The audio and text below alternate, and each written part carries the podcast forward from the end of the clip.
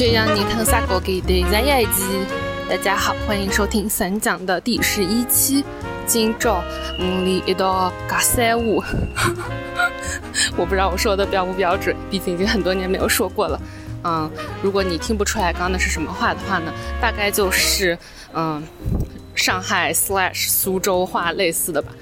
嗯，然后想要在前面加一句话呢，因为我人就在这里。那这里是哪里呢？这里就是嗯苏州下面的一个县级市。我刚刚搭顺风车从无锡到了这里，到了酒店之后放下东西，现在就在路上走路。你可能可以听见旁边的嗯背景音。至于我现在的目标的话呢，说出来有一点点的害羞，是我要去我的小学。当然，我也不知道能不能进去，就是去看一下吧，因为有十八年没有见过我的小学了。嗯，然后我小学的话呢，是不是在老家读的？我小学的话是在嗯苏州这边这个县级市读的。至于这个县级市的名字，因为我觉得这个市有点太小了，所以我不是特别想要说名字，所以今天就先不说了。在这里读书的话呢，也是和计划生育有关吧。因为像我之前在《奥妈妈》那一个节目里面，第一期的时候采访我妈妈，有提到她在生了我之后的话，还是各种压力吧。反正我就不评价了。她想要再生一个男孩，或者说我们家人想要再生一个男孩，当时他们就。觉得在老家再怀孕的话可能会太引人注目了，所以他们就选择了一个附近省的这个小城市来这里生孩子。嗯，可能生完小孩不久的时候，然后他们就把我也从老家的那户人家那边接了回来，也把我带到了这里。我就在这边读了七八年的书。嗯，就是从幼儿园，然后再到六年的小学。后来初中的话，是因为当时没有户口，所以没有办法在这边继续读下去。又或者有什么户籍的制度吧，我不是特别懂。反正当时就读初中的时候就开始回老家。前段时间的话，就有参加王庆的活动，就是不合时宜的主播。嗯，然后当时的话，他那个活动海报里面会有提到关于故乡、离乡之类的话题。有一位观众，现场的观众就问他说，会不会有近乡？情更切的感觉，因为当时我们应该该是在重庆吧，嗯，就离他的老家凯里还挺近的。他就说他不会有，哎，我就在想这个问题，就作为观众我也在想这个问题。对于我自己的老家，就真的老家，我完全没有过这种情愫。但是我第一次，可能也是唯一一次感受到近乡情更切的话，其实是对于这个城市。当时是二零一八年的时候。嗯，然后就回国，可能有一个多月的时间，所以我就回到了这个城市。再上一次回来这里的话，就是高中毕业的时候，所以那时候应该是二零一零年，所以也能有八年的时间没有回来过。至于为什么会回来呢？除了是说在这边上的小学之外的话，更重要的原因是因为小学的时候，我还有我姐姐都住在一个老师家，嗯，然后我们跟他之间有这种非常，我觉得现在想是非常幸运吧，就有这种非常。深厚的情谊，在我今天也有想了一下，我发现我的想法好像已经跟以前不一样了。我之前在豆瓣上面有写过，就关于我在这个城市的第一个家。我父母把我接来这个城市之后的话，就很快还是给我找了一户人家，就他们会付钱给那户人家，说一个月多少钱，让他们来带我，我就有了第一户人家。我觉得我现在的心态可能更多的是感恩吧，说起来有点俗气哈，但就是真的是很感恩。那个家的话是一个阿姨，还有叔叔，还有他们的儿子。其实现在想想，好像有很多的时代背景是当时只有五六岁的我是没有办法去捕捉到的东西。刚开始的时候，他们一家人的作息是非常的规律的。我觉得我好像是完美融入了那一家人，然后有个哥哥这样。嗯，那哥哥的话，我现在想他可能当时是在读高中，因为我在他家住了一两年之后，那个哥哥就经常消失了。其实我都不知道他他去哪儿了，我也没有问过。我当时就觉得我们好像特别像一家人，是我从来没有过的一种体验吧。比如说每天早上，呃，那个阿姨都会起来给我做早饭，然后帮我扎头发。每天晚上，那个阿姨和叔叔都会督促我写作业，然后帮我把我的铅笔都削得很好。一打开我的铅笔盒，所有的铅笔都是尖尖的。他们还会教我下象棋，我们经常会吃完了饭的话来一盘象棋。嗯，又或者的话，这边会有那种公园嘛，然后我们就会吃完了晚饭，如果是夏天天不是很热的话，嗯，就会带我一起去公园里面散步，可能就是会手拉着他们，他们会手拉着我的那种。哇，这好像是我第一次感受到一个正。常的家。不过后来的话，就后来慢慢的，可能是我到二三年级的时候，嗯，我当时现在回想起来，我可能可以理解，但是当时的我其实不太明白到底发生了什么事情。但现在我想的话，可能是因为当时是下岗潮，然后那个阿姨她就下岗了，在那个之前她是有非常稳定的工作的，后来下岗了之后，他就呃开了一个房屋介绍所，就。我记得他在一个桥边有一个很小的门面，然后就会有各种各样的呃房屋介绍的东西。然后那个之后呢，他就变得越来越忙，然后就导致我也很难，嗯，就是经常准时的吃饭。后来就胃就变得不好，我就是呃二三年级的时候就已经去做了那种胃镜，嗯，然后接下来的话吃了好多年药的那种。哇，我现在已经走到我的小学门口了，就我真的小学毕业之后是。小学毕业是哪一年？小学毕业是二零零四年。小学毕业之后就再也没有来过这里了，所以这几乎是二十年了。哇，我都先有点想哭耶。先是一个公交车站，我还记得这公交车站也发生过很多的故事。然后再是大门，现在是哦，开头忘记说了，现在是。二零二三年的四月二十八号的下午三点四十九分，有很多家长在小学门口接学生。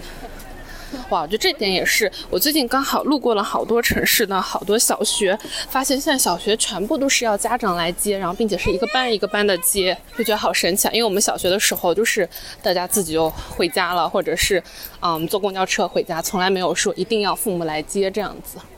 嗯，但是也可以理解，就是时代不一样了吧。所以我现在就在这个小学的门口，就是很可惜，现在已经进不去学校了。不然的话，还可以进去看一下。我现在有点不知道该说什么好，就有一种很想哭的感觉吧。我没有想到，我看到我的小学会是有这种很强烈的情绪。其实这个是新校区，是我小学六年级的时候，我们搬到了新校区。所以其实我也只在这个校区里面待了一年，但是我们那个老校区因为在老城区吧，就已经是嗯，可能早就拆完了，已经找不到那个地方了，所以也有点可惜。嗯，我觉得还有一点很可惜的吧，是小学六年级的时候，因为要搬到这个新校区嘛，我小学一到五年级的时候是一个班的同学，然后六年级的时候我们好像就打乱了，然后可能是四个班拆到六个班这样子，所以其实后来六年级的时候。嗯，我的同学就只有一年，而且我觉得小时候真的好奇怪哦，就明明是前面五年，嗯，我跟几个女生都很好，甚至我还记得她们的名字，这都二十年过去了，我还记得她们的名字，但不知道为什么我们到了六年级之后就不说话了，就明明之前都是那么好的朋友，但就是因为分了班，后来就连见面了都不会说话，所以就有点可惜。然后六年级的朋友的话，因为是只有一年的时间嘛，所以其实也没有嗯变成特别好的。朋友嘛，我也不太懂。嗯，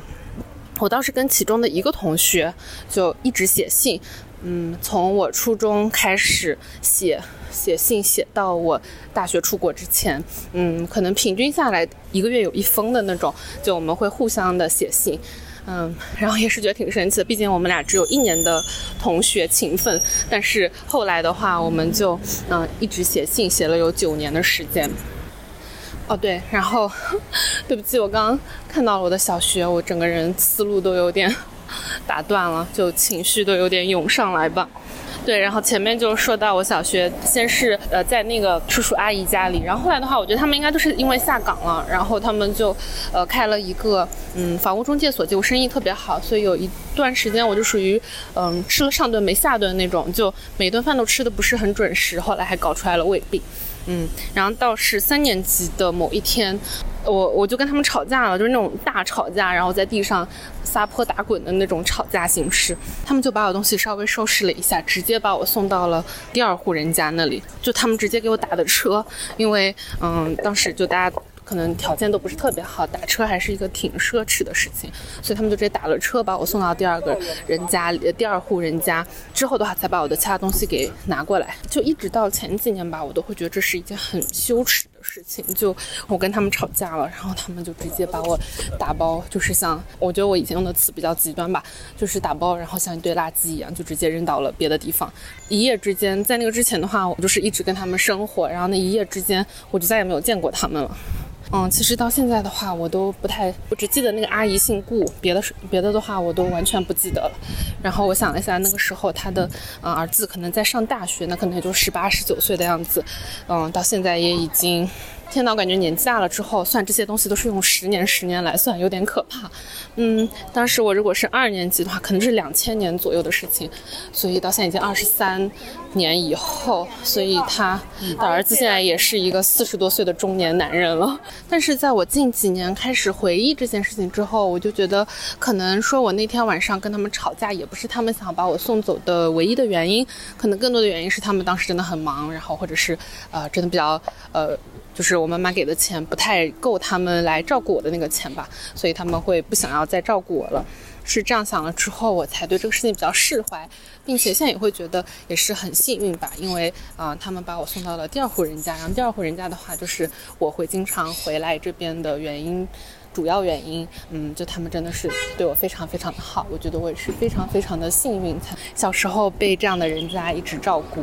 然后第二户人家的话呢，就，嗯，他的年纪会更大一些，小时候没有觉得，现在会觉得，嗯，他们是一对夫妻，然后，嗯。我们叫他们的话，就是用当地话叫，就跟着他们的外孙女叫他们，叫用嗯，就是叫外公外婆，但是是当地方言的，嗯，我就不叫了。然后反正我们就就会叫他外公外婆，嗯，然后那个外公的话，他是一个高中的物理老师和校长，然后退休了。然后外婆的话，她也是一个小学老师和会计，然后她也退休了，所以他们就会呃接一些就是带小孩的这些活。因为我姐姐当时在他们家里面，所以呃，那个叔叔阿姨就直接把我送到了。我现在就感觉自己有点 creepy，因为我就在我们学校这个围墙外面徘徊和溜达。嗯，可以听到里面还有小朋友的声音，小学生的声音。嗯，好了，我要从这个小巷子里。离开了，因为已经有阿姨出来看着我，因为这是一个死胡同，我就走进了又走出。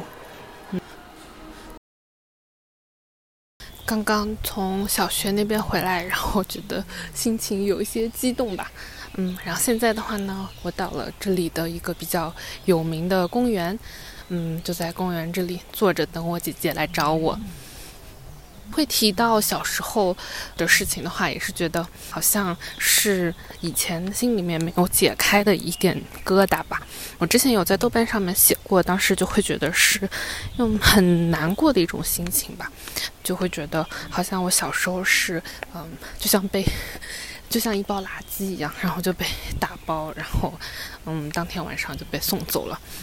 但现在想想的话，可能，嗯，就更多的也不是我的问题，可能是他当时的生活状况确实不太允许他再看另外一个小孩这样子，就是给我一个比较规律的生活。然后另外的话，我也是觉得好像，嗯，我小时候的脾气确实挺差的。但是我我也会觉得说，嗯，在回想的时候也会觉得说，我们判断小朋友的脾气差不差，是不是也是一种很，嗯，不科学以及很不负责任的一种评判呢？嗯，我觉得我小时候脾气差，嗯，我好像就是会生气，然后生气之后我就会很，嗯。就是没有办法表述自己是什为什么生气，然后就会生气很长一段时间。嗯，就很久以前吧，我在豆瓣上面写过一篇，就因为我当时看到一个男生说他发现他的女朋友就好像是一只猴子，就是他，嗯，他女朋友生气的时候就没有办法表达自己，就像一只呃只会就是抓狂的猴子一样。然后我就想到我好像也是这样，嗯，因为我们温州话的话，呃，就叫德大伯。就我小时候每次生气的时候，就会在在地上，嗯，就会。就是就是翻滚吧，只能这么说。我不知道用什么词，我不知道怎么来解释“的大伯”这个词。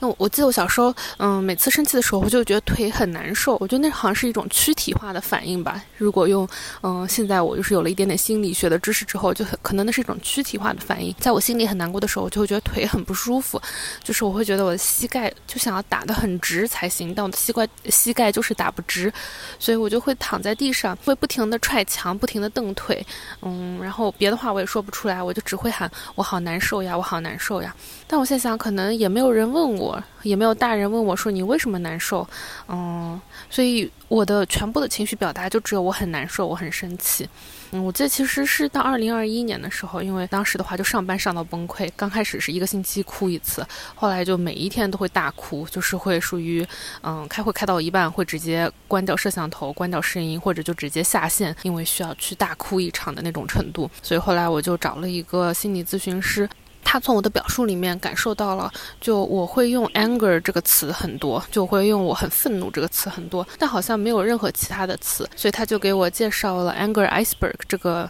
嗯概念，就是愤怒的嗯叫什么？水下冰雹，嗯，我可以把那个图放到 show notes 里面，大家你可以现在看一下那个图。就这个概念，就是说 anger 它只是一个很表象化的东西。我们 anger 它其实不是一种情绪，anger 底下的话是会有各种各样的情绪。就比如说，你可以是我很伤心，我很失望，我觉得很羞耻，我觉得被冷落，就是有各种各样非常具体的。情绪在底下，然后这些情绪，当我们无法嗯慢慢的去剖析自己的情绪的时候，我们就会表达出 anger 这个词。所以我认识到二零二一年，我都已经快三十岁的时候，在那个心理咨询师的帮助下，开始想到说，哦，原来很多东西是我之前没有办法表达出来。它是也是 cognitive 呃 behavior therapy，就是呃 CBT，嗯，是通过那种嗯行为学的东西嘛，就是它会改变你的想法，改变你的行为的这个 pattern。我不知道 pattern 的中文是什么，一下想不起来了。通过那样的方式，然后来改变你的感受，这样子。所以当时的话，他就会给我家庭作业，他会给我 homework，他就会说：好，那你就对着这个 anger iceberg，你要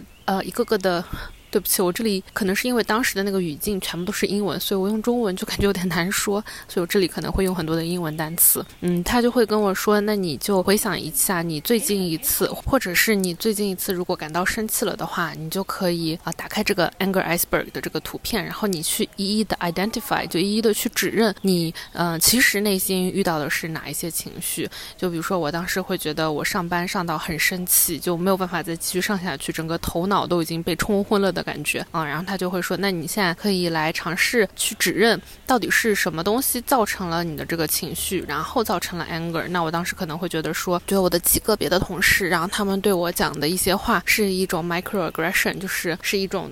针对我性别的 microaggression，那种他们的那种言语会让我觉得非常的被冒犯，然后他们会让我觉得不被尊重之类的，就。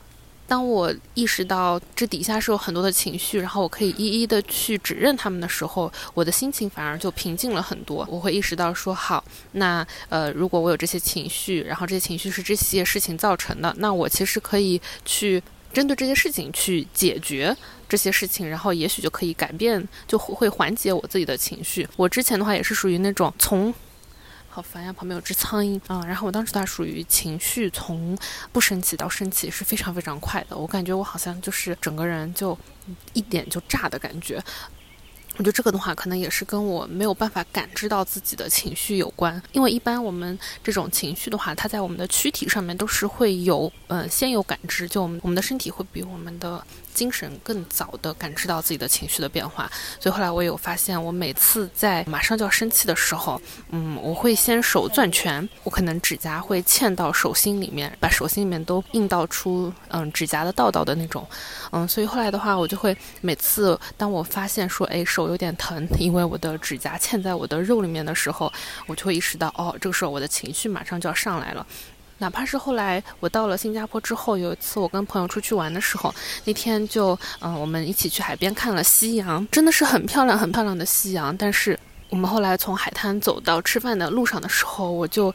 发现我的怎么两只手都已经在握拳，就。嗯，有点捏得很痛的那种。如果是以前的话，我可能会忽视这种，嗯，就是躯体上的变化。但是那天我就就意识到，说我这个手这样子，说明我内心是有很多的情绪在这边。然后我也意识到，我好像一个人已经无法去承受、去消解这些情绪了。所以那一次回去之后，我就立马去约了心理咨询师，然后在他的帮助下面，我有慢慢的就是好转一些。所以我发现，可能那个心理，二零二一年看的那个心理咨询师，他给我最大的帮助就是这两点。一个的话是让我意识到了，就我的 anger，我的愤怒背后其实是有更多的情绪，然后我需要去找到他们。嗯，这样的话更有助于帮助我表达自己的情绪，哪怕是比如说我跟我朋友生气了，那我也可以告诉他们我为什么生气了，而不是只能说啊我好生气。然后另外一点的话是注意到自己身体上的一些改变、一些变化。就我我的话是可能手会不由自主就是攥拳攥得很紧，那可能有一些就每个人的这种表达方式，每个人身体的这种感知的方式都不一样。有些人可能会突然觉得呼吸不上来，有些人可能会突然觉得胸口很闷，这样子，嗯，都会有不一样的表达方式。所以我也很建议大家，嗯，可以仔细的回想一下，或者是之后可以关注一下自己在，比如说情绪有剧烈的变化的时候，你最先感受到的是躯体上哪里的一个表现。这样子的话，在你呃就是身体已经感受到了，但是精神还没有感受到的时候，你就可以先告诉自己，哎，我已经感知到我这个情绪了，我现在这个情绪不一定需要爆发出来，我可以 就是有一种抢在你的情绪爆发之前，先告诉自己，好，我知道了，呃，你现在很生气。那我们来看一下生气的背后是什么，就可以就不需要那么的生气这样子。我不知道我说的好不好，就是有点啰嗦吧。嗯，也不知道为什么突然间就从小学讲到了这个事情哈。对，总之我觉得这两点还是非常非常的有帮助的。当然，我现在我现在做的也不是很好。就我每次很饿很饿的时候，我就已经忘记了什么躯体，什么呃 anger 下面有各种的情绪，我就是整个爆发。就只要是我很饿的时候，我就会有一种 hungry，就是 when I'm hungry I'm not me 的那种感觉啊。所以这个的话也是我正在努力改进的一部分。一部分的话是努力的让自己一直有吃的，感觉自己快饿的时候就立马先说 OK，我先买一个零食，不一定非要等到晚饭。嗯，另外一方面的话也是觉得可能哪怕是自己很饿的时候，也需要。要保持理智吧，毕竟已经是三十岁的人了，不能像小时候那样子说不开心就直接整个不开心起来。我觉得好像差不多了。然后今天晚上的话呢，其实我还没有告诉，就是这个我在这边的老师，就外呃，我叫他们外公外婆的人，我会过来吃饭，所以也不知道一会儿会发生什么事情，因为我想让他们帮我保密，不要告诉我爸妈。对，然后其实那个外婆她比我大四十八岁，因为她我只记得她是跟我一样是属猴的，小时候就对年龄没有什么概念嘛，就觉得她是奶奶级别的人，嗯，然后我是小朋友，但是现在一想的话，大四十八岁，我也已经三十岁，所以她都七十八岁了，觉得年纪还挺大的，会有点担心以后的事事情吧，所以会觉得，嗯，每次回来都想要再见他们一次，因为就说的残酷一点，就是见一次少一次吧。那我现在就要去吃晚饭啦，也不知道今天会录到哪里。先说一个拜拜好了，说不定之后今天吃完晚饭还可以回去再有话想说。嗯，好，那先拜拜。